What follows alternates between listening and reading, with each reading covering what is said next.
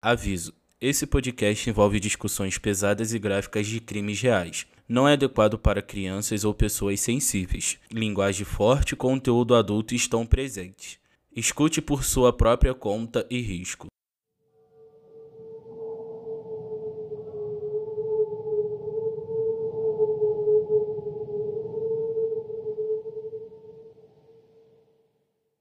Olá, meus amores, tudo bem? Aqui é a Thay e esse é o podcast Thay Conta Casos. Se essa é a sua primeira vez aqui, já aproveita para nos seguir e ativar as notificações para não perder nenhum episódio novo. E se você é um ouvinte retornando, seja muito bem-vindo de volta. Aproveita e confere se você já deixou uma avaliação de 5 estrelas pra gente no Spotify ou onde quer que você esteja ouvindo. Hoje eu trouxe um episódio bem diferente do que eu costumo trazer. Um, é sobre uma problemática de uma série de casos que está enraizada num racismo e numa opressão de séculos e séculos. Eu sei que a gente aqui no Brasil geralmente tem a visão do Canadá como um país ótimo, onde o governo disponibiliza recursos para o povo, se importa, onde as pessoas são muito gentis e educadas, com uma única grande desvantagem de ser extremamente frio. Mas o Canadá não é só isso.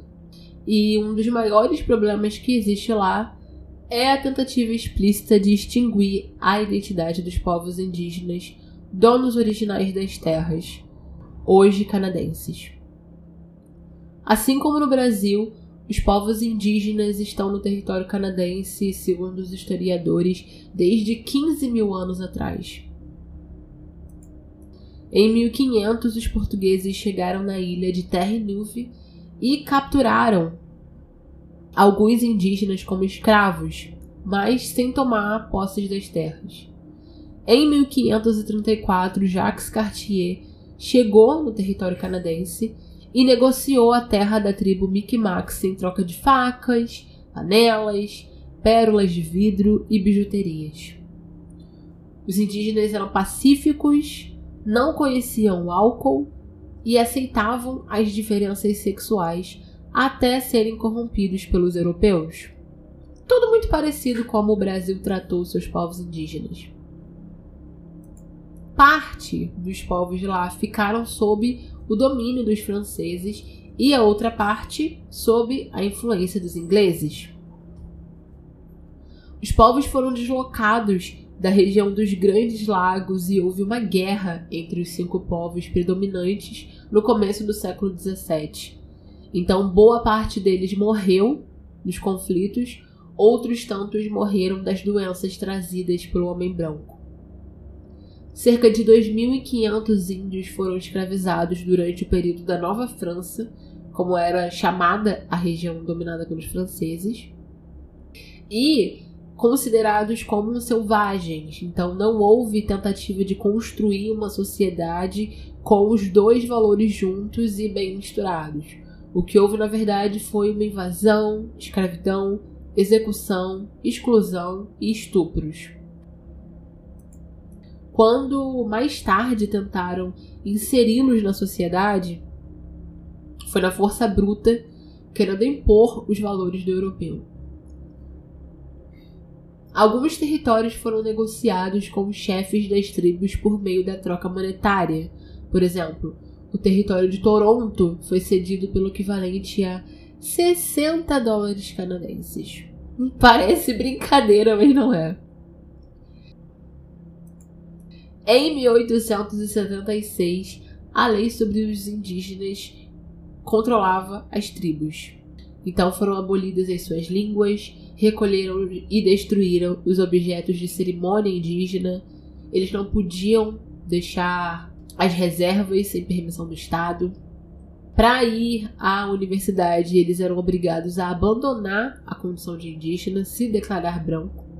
Eles não podiam contratar advogados, se manifestar ou reclamar. As reservas indígenas eram pequenas, em terrenos de má qualidade e controladas pelo governo. Eles precisavam de permissão para cultivar a terra. E se o líder da comunidade reclamasse, ele era substituído por alguém que estava ali seguindo a instrução do governo. A partir de 1955, 150 mil crianças autóctones foram enviadas à força aos 130 colégios internos pelo país. Chegando lá, elas tinham seus cabelos cortados à força com o mesmo corte. Elas eram obrigadas a falar francês ou inglês e eram humilhadas constantemente. Diziam que fediam, eram proibidos de falar a língua deles, de praticar a religião deles ou seus costumes. E os irmãos nem podiam falar entre si. E eles eram punidos com agressões físicas se eles desrespeitassem as regras do pensionato. Eram estuprados com frequência pelos padres houve 4.134 crianças mortas nos pensionatos, e o objetivo era de matar a cultura indígena. Quando eles foram liberados na adolescência, eles saíram de lá deprimidos e com ideias suicidas. E somente em 2008, um pedido de desculpas foi feito pelo primeiro-ministro Harper e pelo Papa. Em 1960, os indígenas finalmente obtiveram direito ao voto e, de 75 a 78, duas convenções importantes foram assinadas: a Convenção da Baie James e do norte do Quebec, que dava exclusividade ao direito à caça e à pesca no território, que equivalia ali a dois terços do Quebec, localizado no norte da província além de uma recompensa financeira de 234 milhões de dólares canadenses que seria entregue em vários anos. No entanto, em contrapartida, o governo do Quebec teve o direito de explorar os recursos floresta florestais, hidráulicos e minerais da região. E mais uma vez a população indígena foi manipulada a ponto de cair nesse golpe Houve muito investimento, mas não nas comunidades, sim para a exploração dos recursos hidráulicos da região. Em outras províncias aconteceu o mesmo, e Manitoba também foi muito parecido, ofereceram uma recompensa financeira para explorar os recursos hidráulicos. E aí o deslocamento dos rios inundou a região e deixou a terra infértil e a pesca impossível. Hoje, são quase um milhão e meio de indígenas no Canadá mais de 50% deles vive nas grandes cidades e a outra parte vive em reservas do norte e no oeste do país. Winnipeg é a cidade com a maior concentração de indígenas. Porém, a maior concentração de indígenas sem abrigo está em Vancouver. Eles são os que foram para a cidade grande na tentativa de encontrar um trabalho e não conseguiram se inserir. E aí, com o passar do tempo, vivendo na rua, acabaram consumindo drogas e se viciando e não encontraram de volta a uma vida normal e saudável. Os indígenas não querem viver em reservas. Elas têm sérios problemas estruturais. O que eles querem é se inserir na sociedade. Os que vivem nas cidades são como qualquer outro cidadão. Eles pagam taxas, trabalham em todo tipo de profissão e estudam. E ao contrário do que o governo canadense diz, eles não são em sua maioria pobres e alcoólicos, mas ainda existe um terço entre eles que abandonam a escola antes de terminar o ensino médio. Não são os jovens indígenas que deixam a escola, mas é a escola que deixa o indígena, pois eles não se sentem confortáveis em um ambiente que não os representa e que não considera os seus valores. O racismo contra os indígenas existe e o sentimento de exclusão acaba os enfraquecendo psicologicamente. Jovens que vivem nas grandes cidades têm cinco vezes mais chances de se inserir no mundo do crime. Existem duas vezes mais famílias autóctones vivendo na pobreza do que famílias de outras origens. Violência conjugal e alcoolismo fazem parte da vida de muitos deles. Isso termina criando um sentimento de revolta entre os jovens. Os problemas psicológicos aumentam quando o indígena tem a consciência de que ele não tem um bom lugar no Canadá. E toda essa longa introdução é necessária para que você entenda o contexto histórico e social dos casos que nós vamos abordar hoje. De mulheres desaparecidas ou assassinadas na Rodovia das Lágrimas. Tantas mulheres e meninas desapareceram ou apareceram mortas ao longo dos anos nesse lugar que os moradores começaram a chamar essa rodovia de Rodovia das Lágrimas. Ela é um corredor de 725 quilômetros da rodovia 16 entre as cidades de Prince George e Prince Rupert, na província de British Columbia, no Canadá. E é uma faixa remota de asfalto que corta British Columbia e serpenteia por florestas densas, cidades madeireiras e reservas indígenas empobrecidas até chegar no Oceano Pacífico. E dezenas de mulheres e meninas canadenses, a grande maioria delas indígenas, desapareceram ou foram assassinadas perto da rodovia. o governo canadense tem consciência disso por décadas e não faz absolutamente nada para mudar essa realidade. A nossa primeira história começa há bastante tempo, em 1989, com Alberta Williams. A Alberta era uma mulher indígena que pertencia à tribo Jitkisan, que reside em Jintanio, na British Columbia. E ela viveu uma vida relativamente calma durante a infância dela. O pai dela era motorista de caminhão e a mãe dela ficava em casa cuidando da Alberta e dos seus irmãos. Eles eram uma família muito próxima. Alberta era uma criança tímida, mas muito gentil, sabe? Que cresceu sendo aquele tipo de pessoa que todo mundo gosta, todo mundo considera doce amável, que viu o mundo como um lugar bom, ficava feliz com o que quer que acontecesse na vida dela. E os irmãos dela constantemente diziam a ela que ela confiava demais nas pessoas, então eles eram super protetores com ela. Em 1989, a Alberta tinha 24 anos e vivia com seu noivo em Vancouver. Ela estava prestes a começar um trabalho novo como garçonete e tinha planos de entrar para uma universidade. Mas, no dia 25 de agosto, a Alberta e a sua irmã Cláudia foram com mais um enorme grupo de pessoas a um bar para sair e se divertir. Como era o fim do verão e um lugar muito popular próximo à rodovia 16, tinham muitas pessoas no local e elas acabaram nem se sentando juntas. Mas, na hora de ir embora, a Cláudia encontrou a Alberta do lado de fora, conversando com amigos e pediu para que ela esperasse enquanto ela estava falando com o ex-namorado. Só que quando ela voltou, a Alberta já tinha ido embora. Ela esperou por uns 30 minutos pela irmã e quando ela apareceu, quando ela não apareceu, ela foi procurar por ela de novo lá dentro do bar, nos banheiros e tal, mas ela não encontrou a Alberta em lugar nenhum. Então, ela decidiu voltar para casa, porque ela imaginou que a Alberta estava segura com os amigos dela.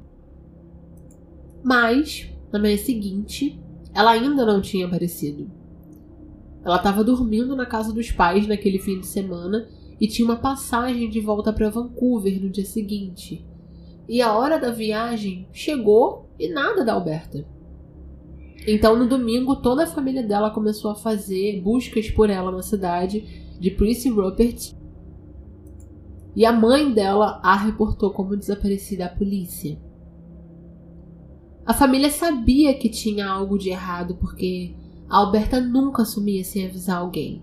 E ela não tinha motivos para fugir ou desaparecer. Ela tinha planos de voltar para Vancouver, ela tinha uma passagem comprada.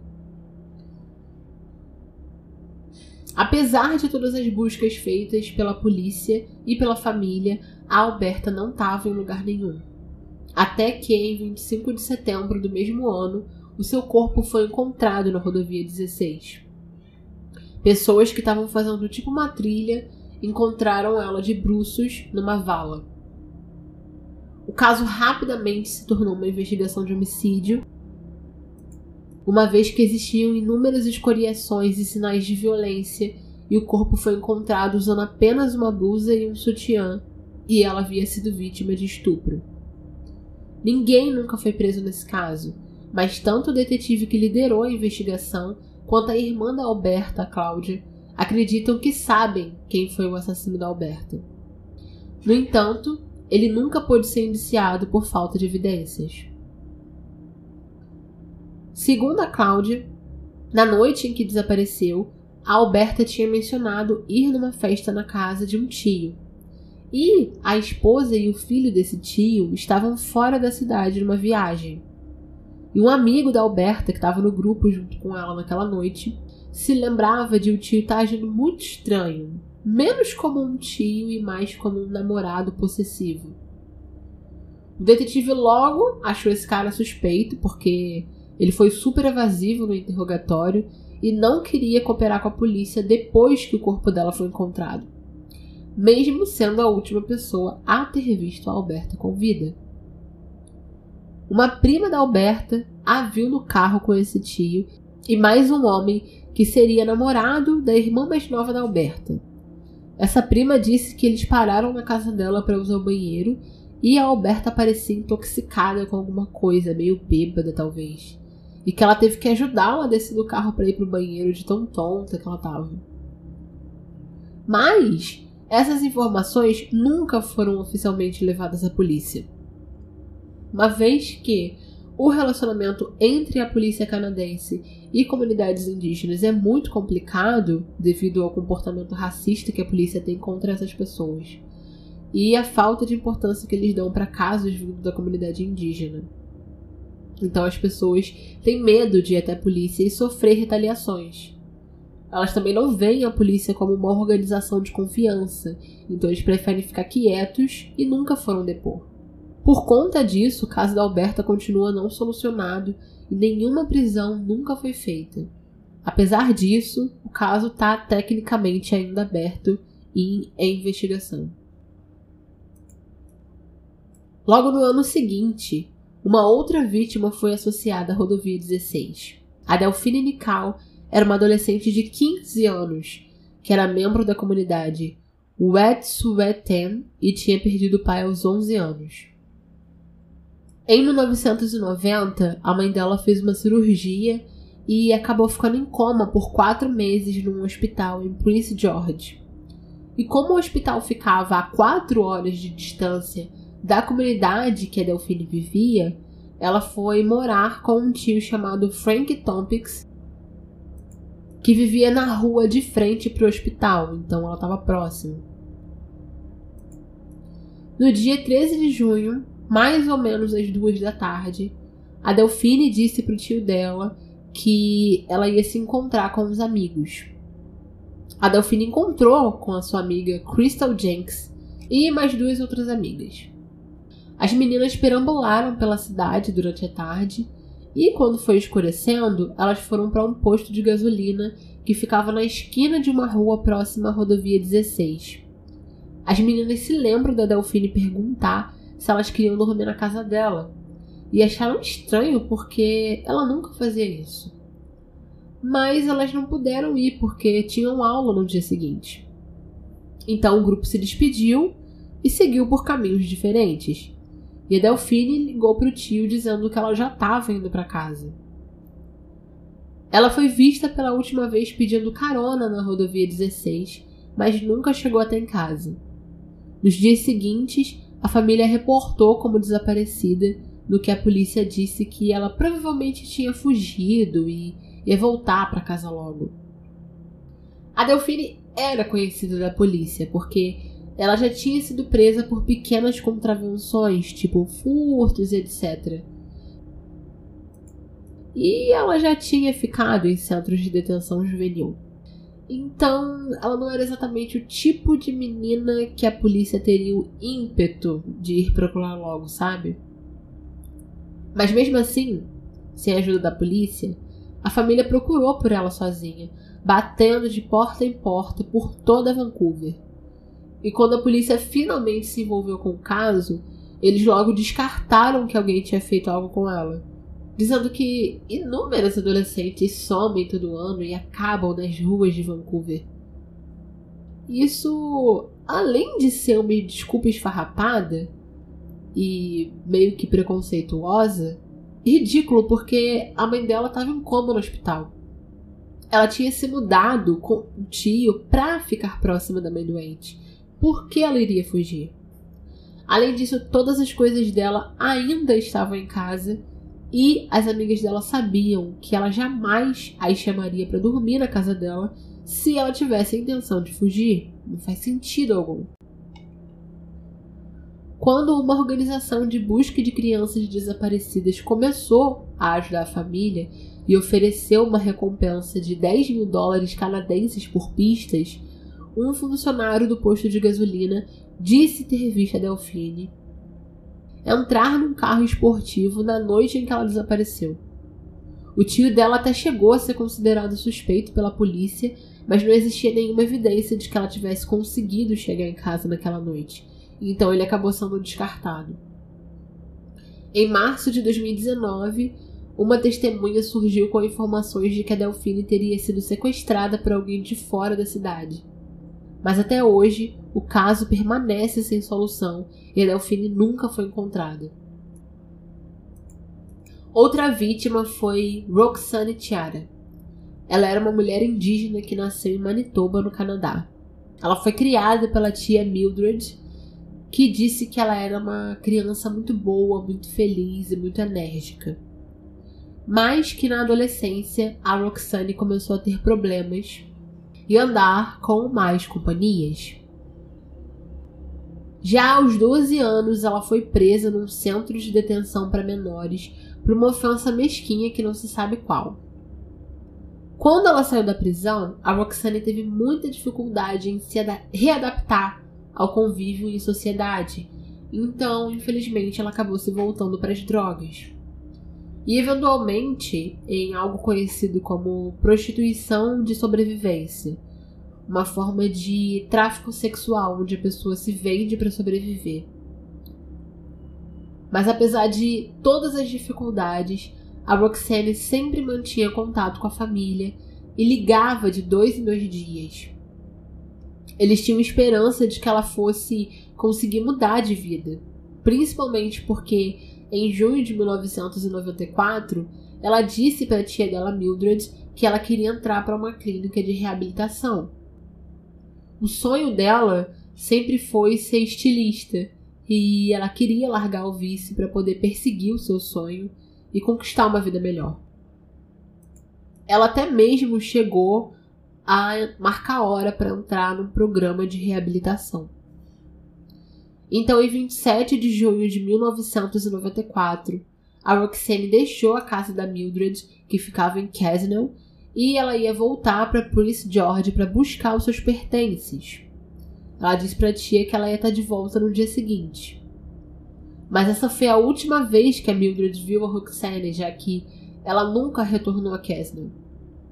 Um pouco depois, no fim de semana em julho, a Roxane disse a uma amiga que ela ia sair com um cliente em Prince George. Ela saiu e deu a volta na esquina de um prédio e nunca mais foi vista. Durante o mês de julho, a Mildred procurou por ela e ligou para todo mundo que a conhecia na tentativa de encontrá-la ou saber onde ela estava. Ela fez panfletos, a reportou como desaparecida para a polícia, mas nunca encontraram nenhuma pista da Roxane. Até que, em 17 de agosto de 1994, o corpo dela foi encontrado jogado em meio a arbustos na rodovia 16. Ela tinha sido assassinada aos 15 anos de idade. Depois que o corpo dela foi encontrado, a polícia divulgou fotos da Roxane ao público na esperança de que alguém os contatasse com informações. E eles conseguiram 40 pistas. Eles acreditam que quem assassinou a Roxane o fez em outro lugar e largou o corpo dela na rodovia 16 e que a pessoa conhecia bem a área. Infelizmente, nenhuma das pistas levou a descobrir quem matou a Roxane. Após a morte dela, a polícia canadense até criou uma força-tarefa para descobrir se havia um assassino em série ou assassinos em série na região, procurando por mulheres jovens na rodovia 16. No entanto, o caso permanece sem solução. Outra adolescente que desapareceu também em 1994 foi a Alicia Germaine. a Alicia nasceu em Prince George e a família disse que ela era uma criança muito doce, que amava cantar e atuar. Mas ela teve um ambiente familiar tumultuoso e o divórcio dos pais fez com que ela se rebelasse e fugisse de casa aos 12 anos de idade. Ainda assim, a mãe dela diz que a Alicia era uma pessoa que se mostrava durona por fora, mas era bastante sensível por dentro. Os assistentes sociais tentaram colocar a Alicia em lares adotivos, mas ela era, abre aspas, uma pessoa forte e independente que não se encaixava bem em casas para menores ou lares adotivos, fecha aspas. E, como resultado disso, ela acabou indo morar na rua. E lá, ela acabou se viciando em drogas e entrando para o tráfico sexual também. No entanto, no final do ano de 1994, a Alicia estava tentando de tudo para mudar de vida. Ela queria largar as drogas e voltar a estudar. Então, no dia 9 de dezembro, ela foi até a festa de Natal para crianças de rua que o centro social da cidade estava fazendo. E durante a festa, uma assistente social se lembra de ter visto a Alicia dizer que ia sair com uma prima, mas que voltaria, e perguntou se alguém podia guardar um presente para ela. Mas a Alicia nunca voltou para a festa. Às 11 horas daquela mesma noite, três adolescentes estavam passando atrás de uma escola que ficava próxima à rodovia 16 e encontraram o corpo da Alicia. Ela tinha sido esfaqueada até a morte. A Alicia, assim como a Roxane, tinha 15 anos de idade e faleceu apenas seis meses depois dela. Pouco depois da morte da Alicia, a polícia divulgou um retrato falado de um suspeito, mas nenhuma pista substancial foi recebida. embora eles acreditassem que tinha um suspeito, nenhuma prisão foi feita, já que não haviam evidências suficientes. Eles também procuram por uma mulher cujo DNA foi encontrado na cena do crime mas não conseguiram encontrar uma comparação que batesse positivo até agora. A morte da Alicia também permanece sem solução até hoje. Ainda no ano de 1994, outra adolescente foi vítima na rodovia 16. Ramona Lisa Wilson tinha 16 anos e vivia com sua família na comunidade indígena de Gitsa Nations. Ela era a mais nova de seis filhos. As pessoas disseram que ela tinha uma personalidade animada e contagiante, sabe? Que ela era piadista do grupo. A Ramona jogava beisebol, trabalhava como lavadora de pratos num restaurante local e queria fazer psicologia, o que a tornaria a primeira da família dela a ir para a universidade. No fim de semana do dia 11 de junho, era o fim de semana da festa de formatura, então, os adolescentes geralmente faziam muitas festas e tal. A Ramona estava super feliz dançando pela casa e saiu às 9h45 da noite para encontrar com a sua amiga Crystal Granke. Ela, inclusive, foi vista conversando com vizinhos antes de tomar o seu caminho. A Crystal estava esperando pela Ramona em uma festa, só que a Ramona nunca apareceu. Na hora, ela não achou suspeito, ela só pensou que a amiga poderia ter mudado de ideia e, sei lá, ido se encontrar com o namorado. Só que na manhã seguinte, o namorado da Ramona ligou para a casa dela procurando por ela. E a mãe dela, achando que ela dormiu na casa da amiga, ligou para Crystal. Mas a Ramona não estava com ela. Ela também não apareceu na escola na segunda-feira. Então a mãe dela foi direto na polícia para reportá-la como desaparecida. No que os policiais disseram para ela, abre aspas, dar um tempo que a filha ia aparecer, fecha aspas. Para eles, ela provavelmente estava infeliz em casa e fugiu.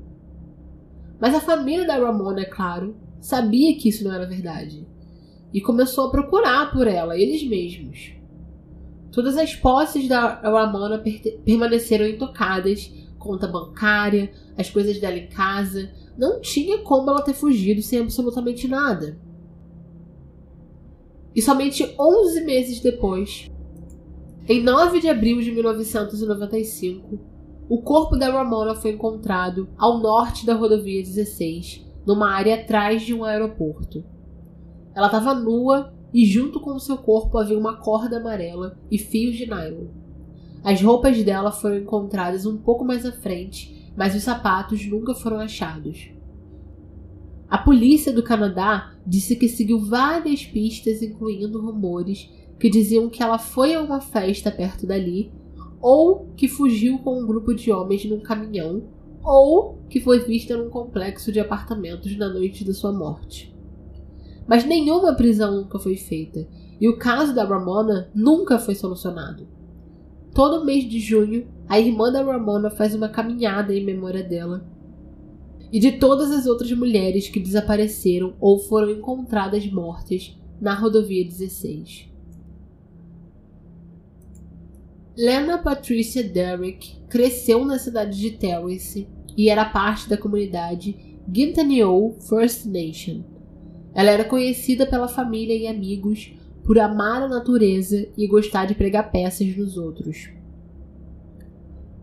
Em 1995, ela entrou num programa da Universidade Comunitária de Northwest chamada Forest Program, que tinha campos em várias comunidades indígenas ao longo da rodovia 16. Então ela se mudou para outra cidade a três horas de distância de onde ela morava para poder estudar. O que ela não se importava, porque ela amava a faculdade e era uma ótima aluna e levava os estudos super a sério. Ela voltava nos fins de semana para ficar com a família. Na sexta-feira, antes do dia de ação de graças, Alana voltou para casa dos pais para comemorar o feriado. Mas quando ela chegou, os seus pais ainda estavam no trabalho, então ela saiu pela cidade, onde a meia-irmã dela viu e disse que o pai dela tinha deixado um dinheiro com ela para entregar para Helena. Dinheiro esse que a Helena ficou de pegar mais tarde. Então, na madrugada do dia seguinte, a Clarice, essa minha irmã, disse que acordou com a Lena batendo na porta do apartamento dela, pedindo dinheiro.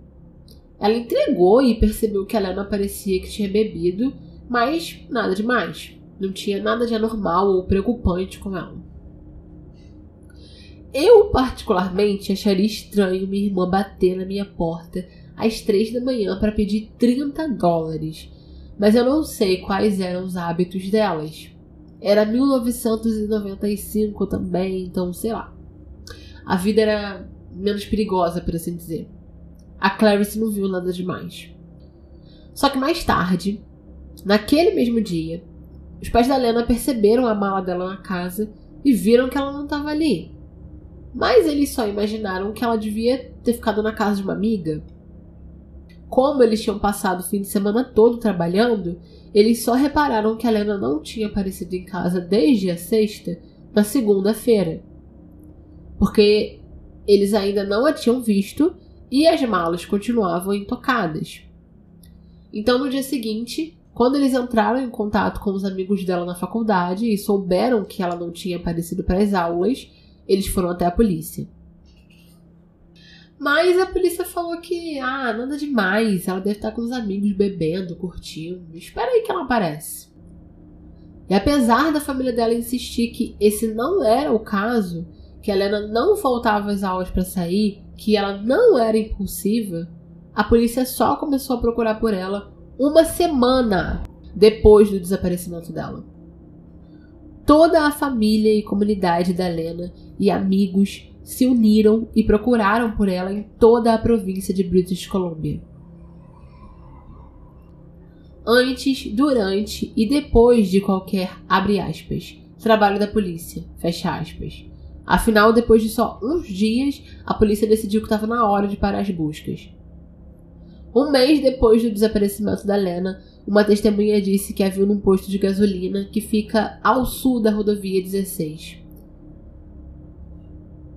A testemunha disse que viu a Lena descer de um carro azul às três e meia da manhã do dia que ela foi vista pela última vez. Ela entrou na loja de conveniência, comprou algo, depois voltou para o carro. E adivinha? A polícia não conseguiu recuperar as filmagens de segurança, porque somente um mês depois já tinham sido gravadas por cima.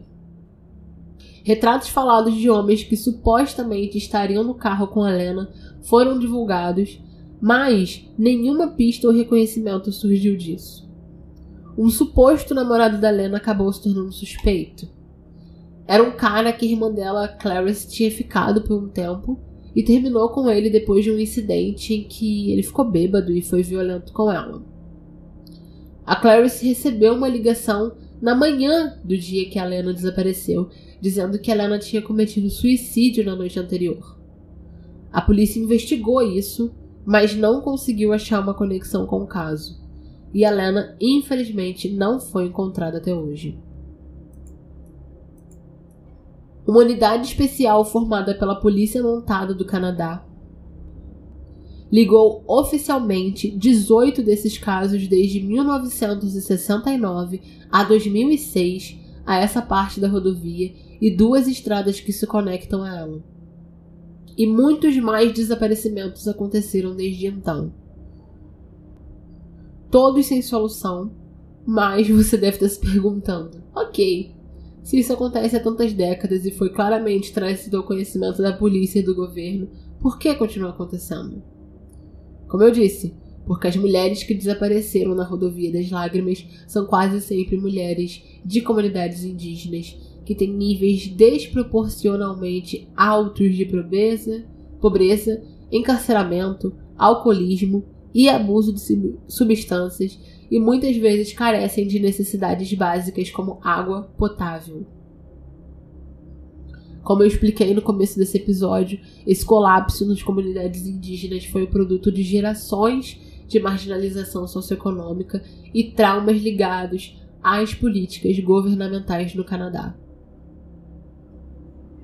Mulheres e meninas aborígenes representam cerca de 4% do total da população feminina no Canadá, mas 16% de todos os homicídios femininos que acontecem lá.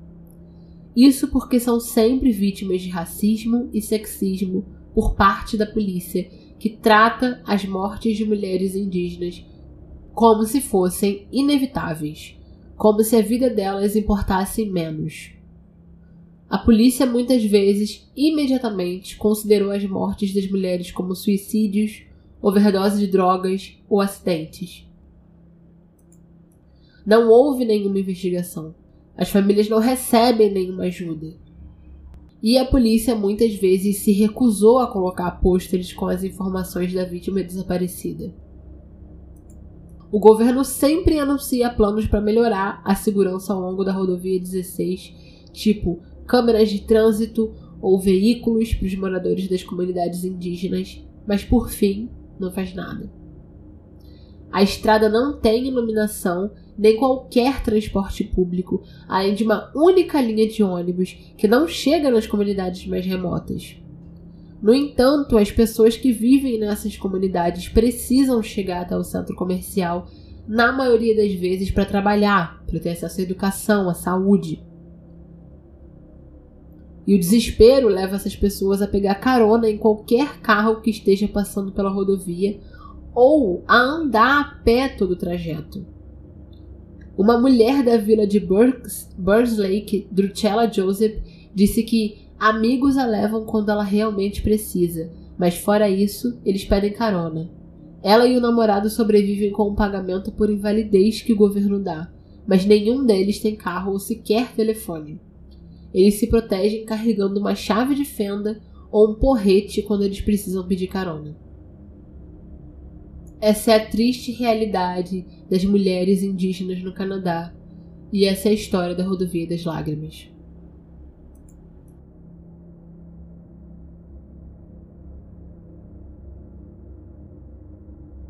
Então é isso por hoje, gente. Eu espero que vocês tenham apreciado a maneira como eu contei esse caso e que eu tenha conseguido explicar não só os fatos, mas todas as nuances que ele contém. O Tai Conta Casos podcast é criado e desenvolvido por mim, Tai Fonseca, com o objetivo de dar voz às vítimas e educar as pessoas de alguma forma para que crimes assim não se repitam e a vida de ninguém tenha se perdido em vão.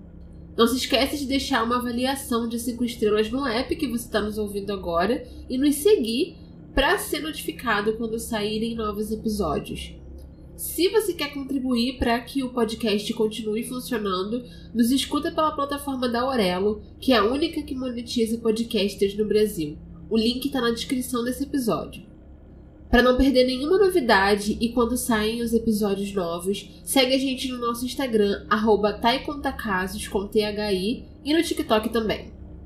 Lá eu trago outros casos, notícias, sugestões de documentários e séries, tudo relacionado a true crime. Qualquer pedido e sugestões de casos vocês podem me mandar por lá. Um beijo, até o próximo episódio. Se cuidem!